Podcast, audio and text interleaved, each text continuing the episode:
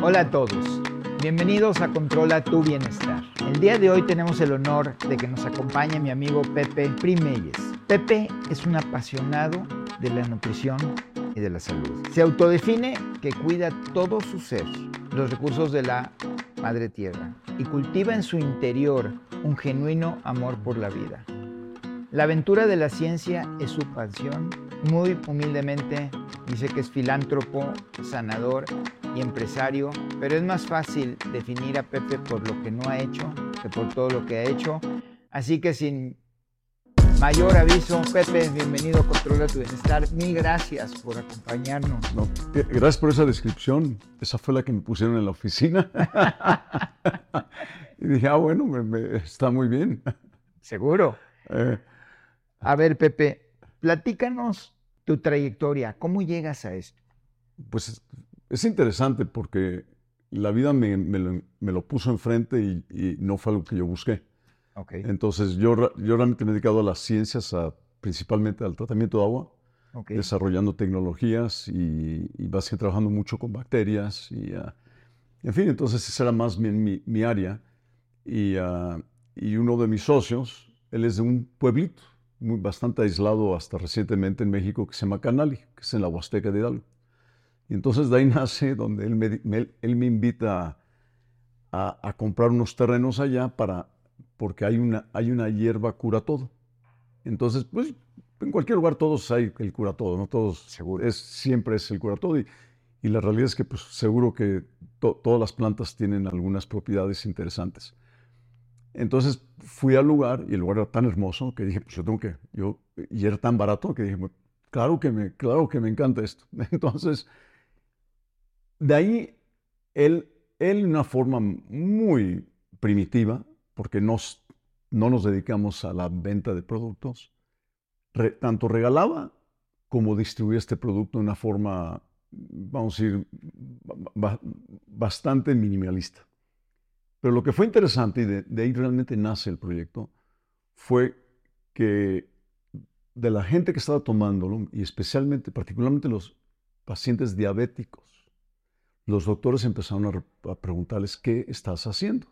¿Por qué estás teniendo este cambio? Ok.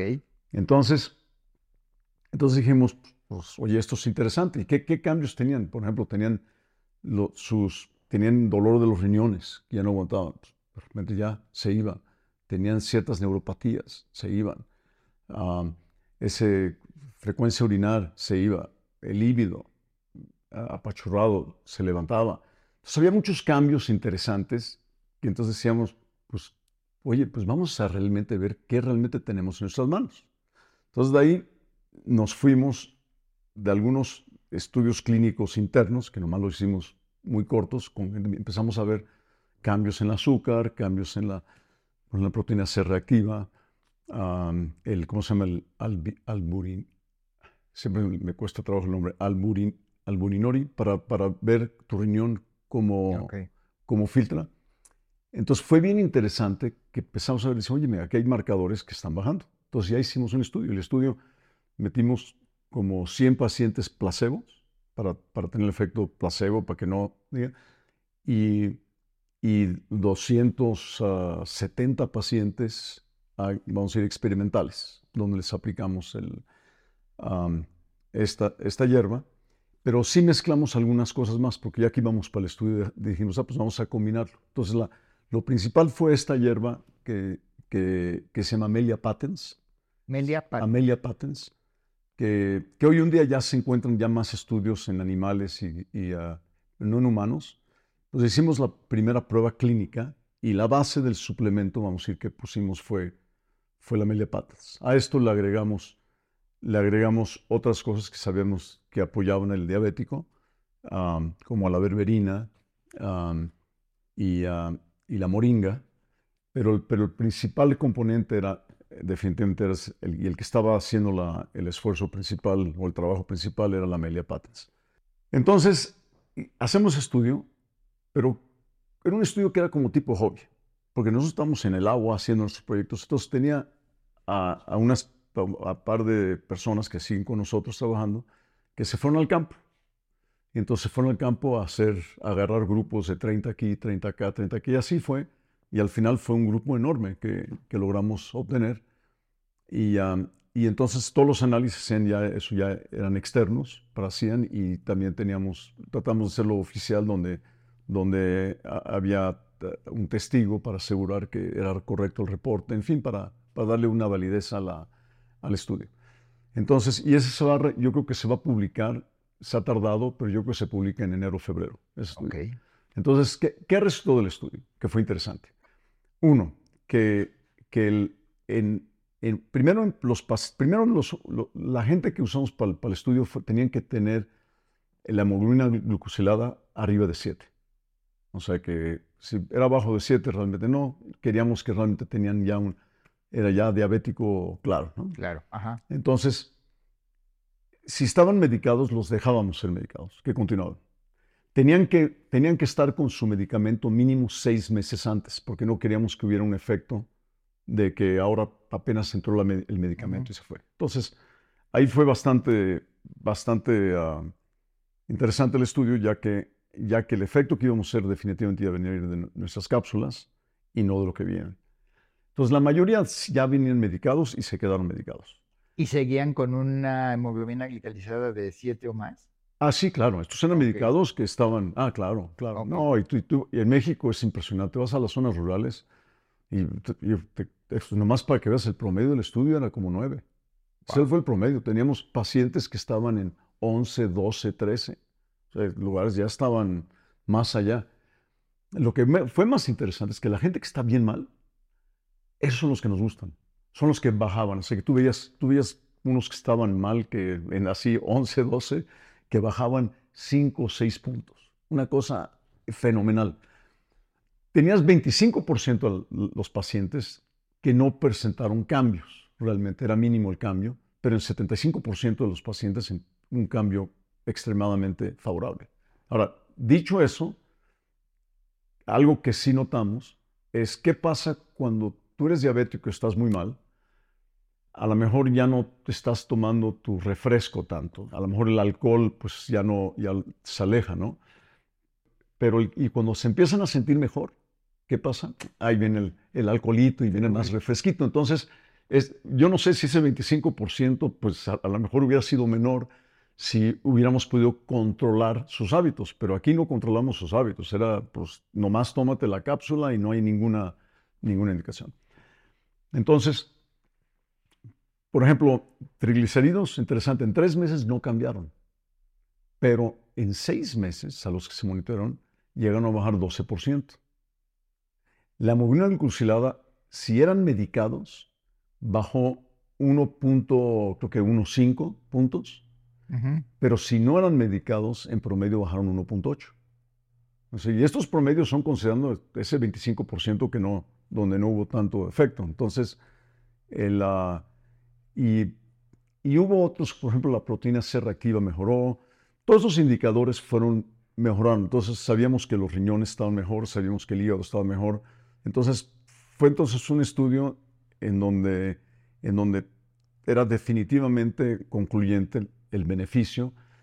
Y, realmente ese estudio lo terminamos, que fue curioso, como en el 2016-17, y lo archivamos. Ok. Se archivó. Entonces estábamos tan ocupados en otras cosas que finalmente lo desempolvamos años después y empezamos a realmente ver la base de datos. Trajimos eh, a, algunos investigadores a realmente hacer un análisis bien y de repente encontramos algo que decimos, wow, esto está increíble, esto, esto es algo que debería ya estar allá afuera en el mercado y fue donde dijimos, ¿sabes qué? Sí hay que crear el debate. Entonces ese es más o menos de dónde viene la historia. Pero antes de sacar el debate, algo que, algo que notamos. Entonces vamos a pensar, cuando hablamos de diabetes, estamos hablando de un problema metabólico.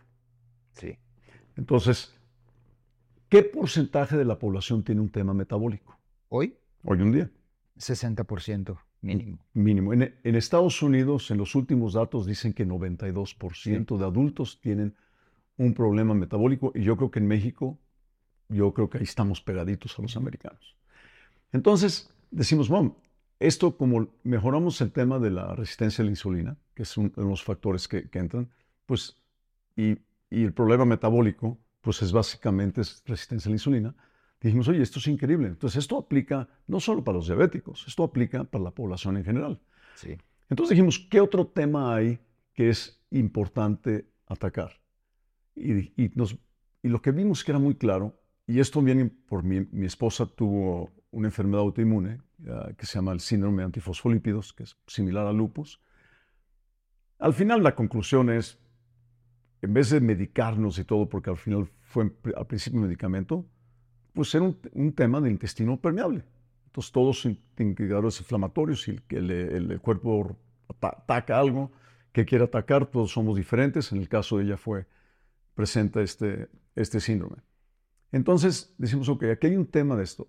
A todo el mundo con quien hablabas, tiene un problema en el intestino. Es increíble. O sea que sí, todo. todos, es increíble. Entonces, entonces dices, bueno, ¿qué está pasando? Entonces, al escuchar a diferentes, y leer diferentes libros y escuchar diferentes científicos, investigadores, había lo que siempre resonaba es glifosato. Era como glifosato. Entonces, entonces nos dimos un clavado muy fuerte en glifosato.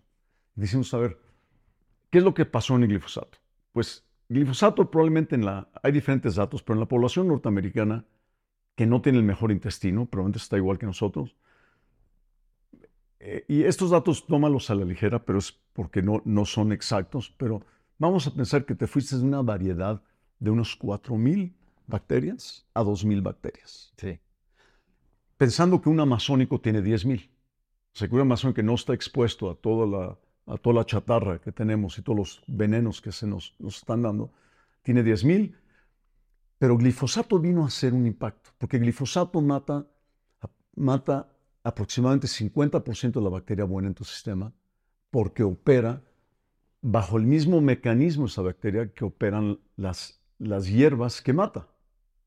Entonces, y nomás para que, para que pongamos claro, glifosato se creó como un herbicida y, y luego también se usó como un defoliante y está muy, muy presente en todo el trigo, es donde diré que más está presente, está presente en el maíz, pero ya está presente en casi todo. Tú lo puedes encontrar en el vino, lo puedes encontrar en casi todo, porque es el producto, ah, vamos a decir, agro más usado en el mundo. Sí.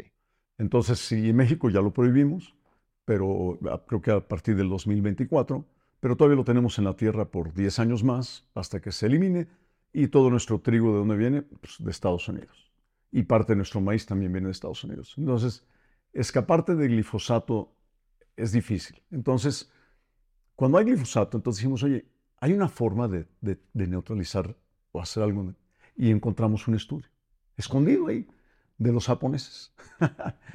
y, y, algo que interesante, se decía en el glifosato que el glifosato no, no tienes, no se queda, tu cuerpo no lo, no, lo retiene. O sea, que tus órganos no lo retienen. El glifosato es como que entra y sale. Y eso no es cierto. Lo que primero hay de este estudio, que fue con gallinas, fue interesante. Tenías, tenías una acumulación en todos los órganos, en tu cerebro, en todo. Y, hay que entender qué hace el glifosato. Entonces, y es, y es bien importante para dónde, a dónde vamos para entender esta parte. Creo que es para el público que entiendan esta parte. El glifosato, primero, en el hígado, entra a todos los órganos y regresando al, proyecto de las gallinas, básicamente se encontró en todos los órganos y en cantidades interesantes. O sea que definitivamente entra al cuerpo y se, y se queda una parte importante dentro del cuerpo. Entonces cuando se empieza a acumular en nuestros órganos, ¿qué hace? Primero, en el hígado. En el hígado, que es donde, vamos a toda la basura se acumula, es donde está, y, tenemos metales pesados. El glifosato se une con los metales pesados y hace un, hace un efecto exponencial en toxicidad de ese mismo metal. Entonces ahora tenemos mayor toxicidad al hígado. Pues, tema, muy, tema, tema muy serio. Segundo, es en, el, en el, nuestro centro de energía de nuestro cuerpo es la mitocondria. Es donde se produce el ATP, es donde viene nuestra energía. Entonces, el glifosato daña la membrana de la mitocondria. Está atacando la mitocondria. Entonces, ¿qué ocurre con tiempo? Pues estamos, estamos afectando nuestro metabolismo. Estamos, entonces, yo diría, tercer punto muy importante del glifosato es que directamente yo diría que es el producto que podría decir que más daño hace a la membrana intestinal. O sea que es como, es como si llegaras con una bomba en tu intestino, es una balacera y, le da. Y por eso mucha gente, y, piénsalo, hace, hace 30 años o 40 años, ¿cuánta gente decían que eran sensibles al gluten? ¿Y cuántos eran celíacos? Pues pocos, no era mucho. Hoy un día todo el mundo es como, wow, pues no, pues yo le Y es real. No es, o sea, que unos dicen, no, es psicológico. No, mango psicológico. Eso es real. El problema es, está ahí. Porque el gluten sí daña la membrana. Y entonces, pero, pero nosotros en nuestro cuerpo, pues podemos aguantar, tenemos una capacidad de reparación. Y entonces viene el daño. Y si el daño siempre está abajo de la reparación, pues nos mantenemos bien sanos. Pero el minuto que no, entonces, ¿qué ocurre hoy en día?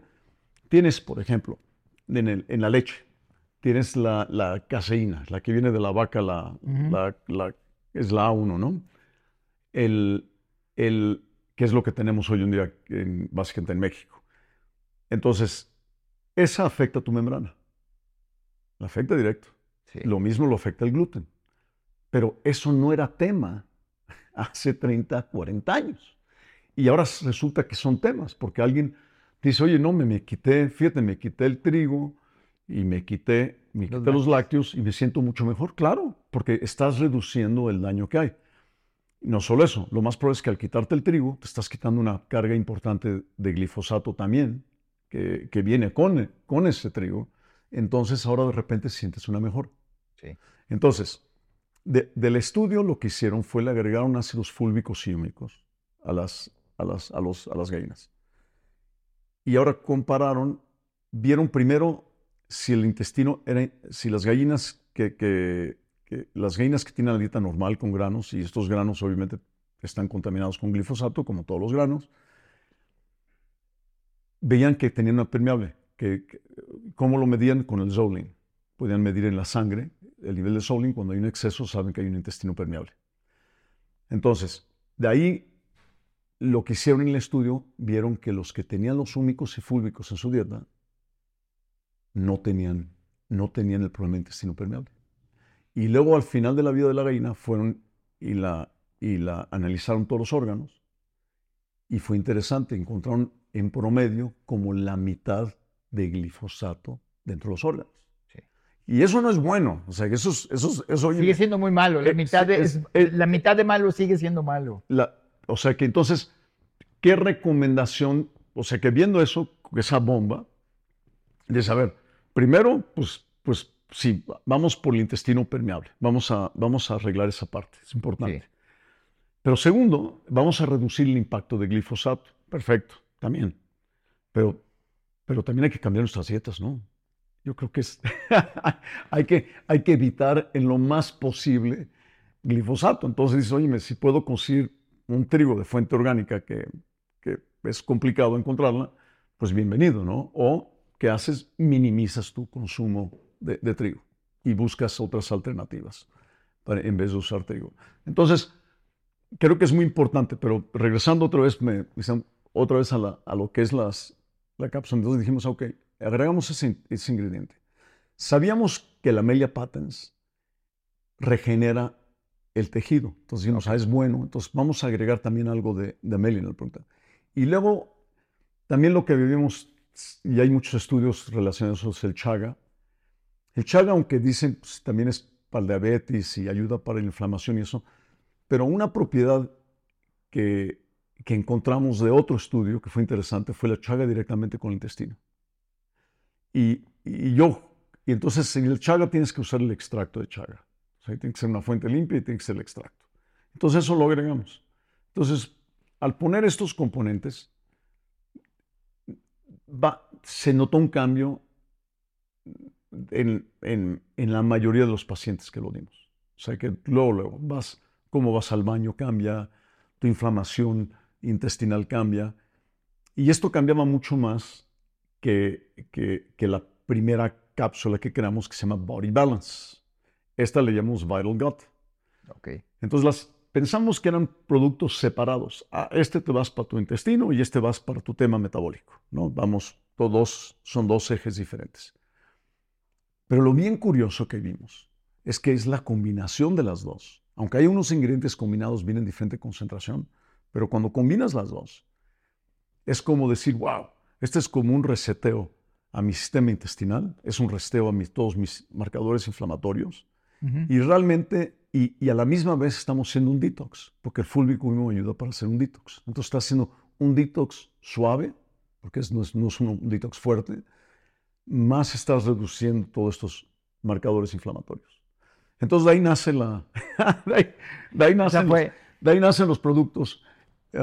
Has mencionado muchísimas cosas este, muy importantes y me gustaría enfocarnos por lo menos ahorita en tu pasión de sanar, o sea, y cómo podemos ayudar a sanar a la gente.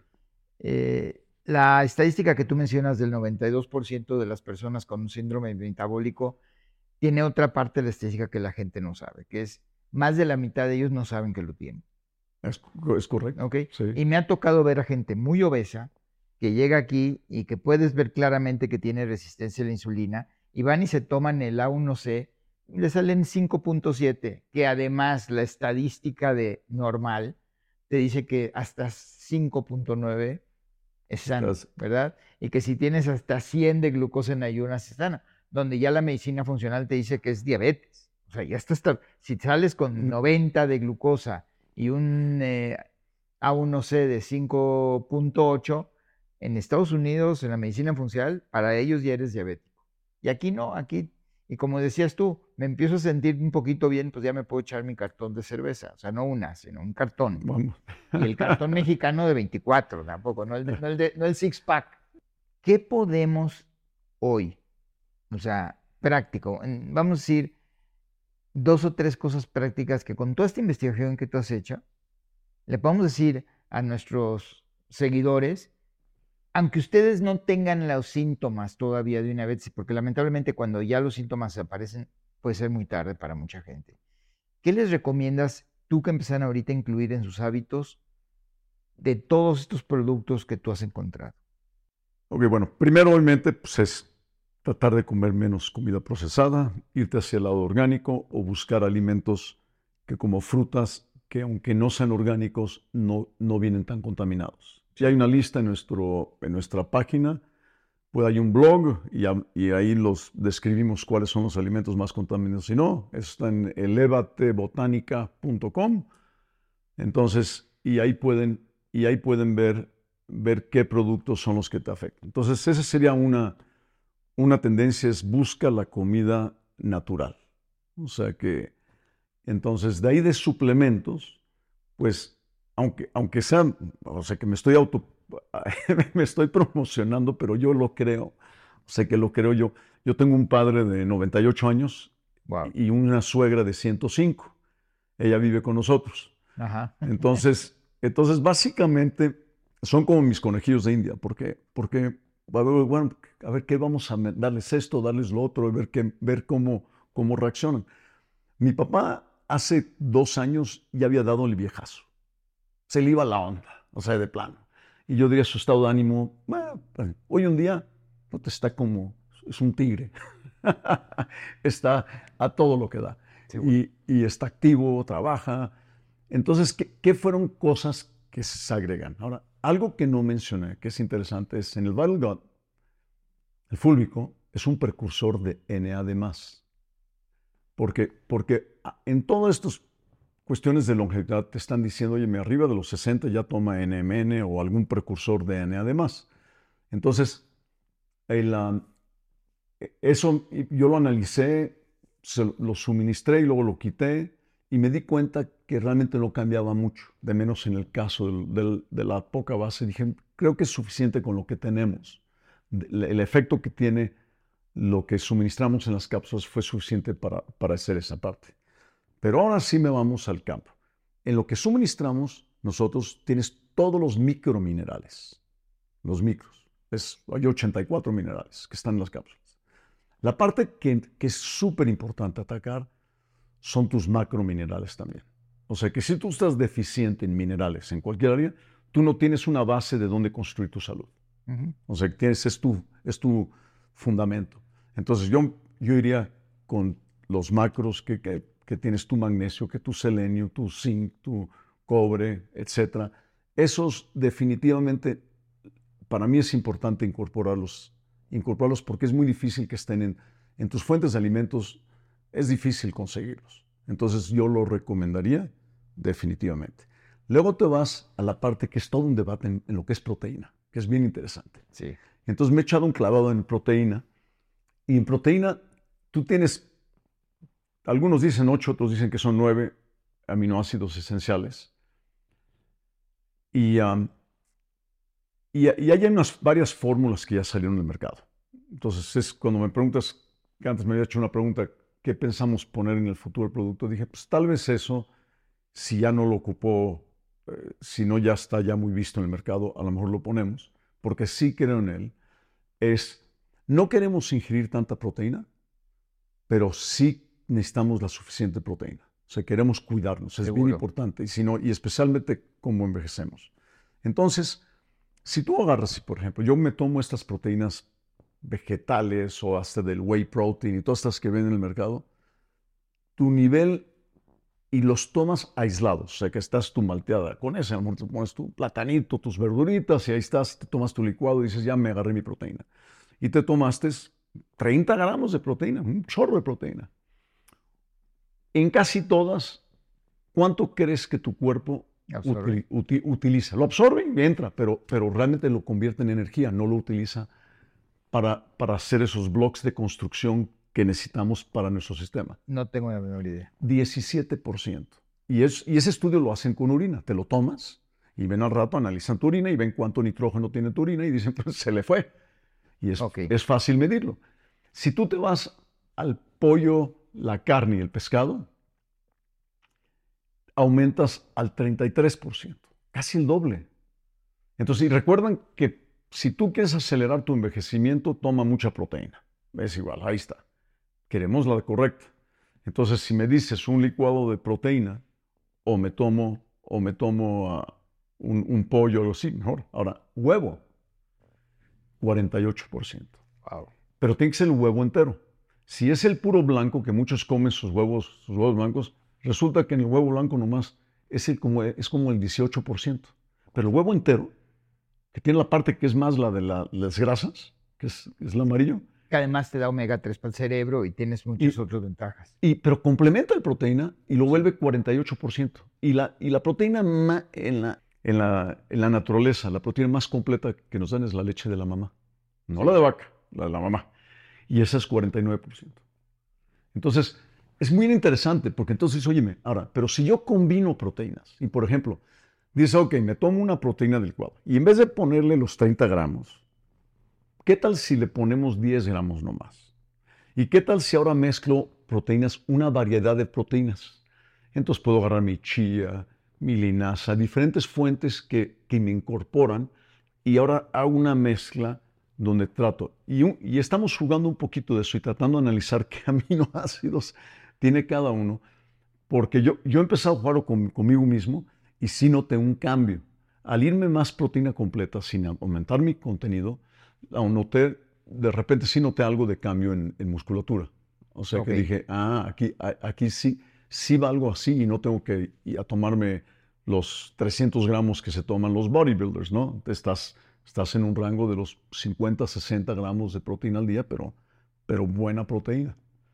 Entonces, proteína, regresando a la pregunta, proteína, macrominerales y ahora todas las vitaminas yo, yo me tomo todas. A ver, ¿cuál, cuál lo que Y siempre me las he tomado toda la vida. O sea que, que si tú quieres qué vitamina C, qué vitamina E, qué vitamina, la que tú quieras. Yo soy un creyente. O sea que un argumento que muchos usan es que no me vas a dañar el hígado si por tomar tanto. Yo digo, no, al revés, te estoy protegiendo el hígado al tenerlo. Entonces, yo, yo nunca he visto a alguien, y no he oído mucho de gente que se muere de tomar demasiadas vitaminas, pero sí he oído gente que se que está muy enferma. Por falta. Por falta de. Entonces yo, yo soy un fan de que yo voy, yo sí, yo diría que sí le pongo los suplementos y ahora de los suplementos que, en, que envejecimiento, como decir, oye, me reservatol. Definitivamente, reservatol le damos la, la bienvenida. Cuarcetina.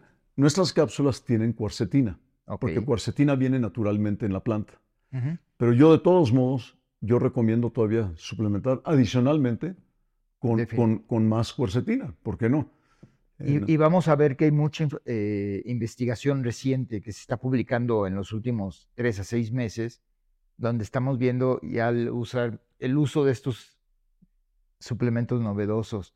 Híjole, Pepe, se nos acabó el tiempo. Hay tantas cosas que se me están quedando en el tintero. Tengo hojas y hojas de apuntes mientras he estado hablando, pero quisiera dar una pequeña resumen y ojalá me aceptes una invitación a regresar aquí con nosotros y poder seguir platicando los temas que se me han quedado en el tintero de preguntarte. No, encantado. Ok, este, pues lo primero, gracias por compartirnos toda la investigación y todo lo que has hecho y tu esfuerzo sobre la media patents, porque la media patents verdaderamente van a oír de ellas, es la primera vez que se oye de ella así públicamente aquí con nosotros, pero les puedo decir que yo ya la probé personalmente y ha tenido una influencia muy importante en una persona que lleva una dieta saludable, todavía mejorar sus índices y sus números.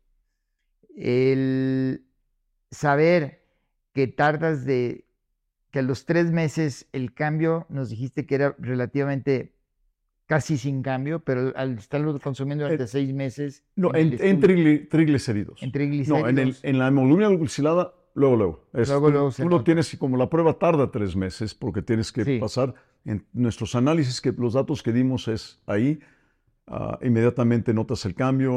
o sea que todos los cambios fueron... Porque es interesante, esto del triglicérido y colesterol es como un cambio, porque cuando uno se mejora, ¿sabes cuál es la primera reacción de colesterol? Sube, no baja. Cuando uno está mejorando como un diabético y empieza a mejorar, una indicación es que bajan triglicéridos pero vas a ver que el colesterol sube. ¿El de alta densidad o el de baja densidad? Ambos. Ambos. Es interesante, es que tú, tú empiezas a ver ese cambio, ese cambio. En la, entonces, y luego ya obviamente ya se balancea. O sea que tú estás, es como ese camino de, de búsqueda. De, algo que es muy importante que mencionaste y que quisiera dar hincapié el día de hoy es los glifosatos. O sea, no hemos puesto la suficiente importancia como para exigirle en nuestro consumo a nuestros proveedores más producto orgánico, más producto, y donde lamentablemente hoy nuestro campo está lleno de glifosatos. Y como dijo Pepe, va a estar por los próximos 10 años. Entonces, por lo pronto, el tratar de buscar todos, y busquemos en su website, no se olviden, aquí en la descripción de esta plática del día de hoy van a aparecer todos los contactos y diferentes plataformas sociales donde pueden contactar a Pepe, a su empresa y donde podrán ver la lista de aquellos productos que debemos evitar comer si no son orgánicos. Ahora, mata el 50% de la bacteria buena, la que necesitamos para digerir. Entonces no es nada más el decir no como gluten y no como lácteos. Eh, va más allá porque el estar consumiendo todos estos productos que no son orgánicos, estamos matando esta buena bacteria y sucede lo que sucedería en el campo, que vamos a encontrar que crece hierba que no queremos, no deseable, porque le estamos abriendo el campo a nuestro intestino para que crezcan todas estas bacterias nocivas a nuestra salud. Y además daña la membrana de la mitocondria, lo cual nos resta energía y la capacidad de autoscurarnos. Nuestro cuerpo tiene esa capacidad de recuperación siempre y cuando no rebasemos estos límites de estarle golpeando. La importancia del ácido fúlvico. El ácido fúlvico, sí, hay mucha información, sobre todo ahorita en la época del Himalaya, por aquellas regiones que se han hecho muchísimas investigaciones, donde la gente no sufre de muchas de las enfermedades que hoy nosotros tenemos. La chaga como una manera de cuidar nuestro.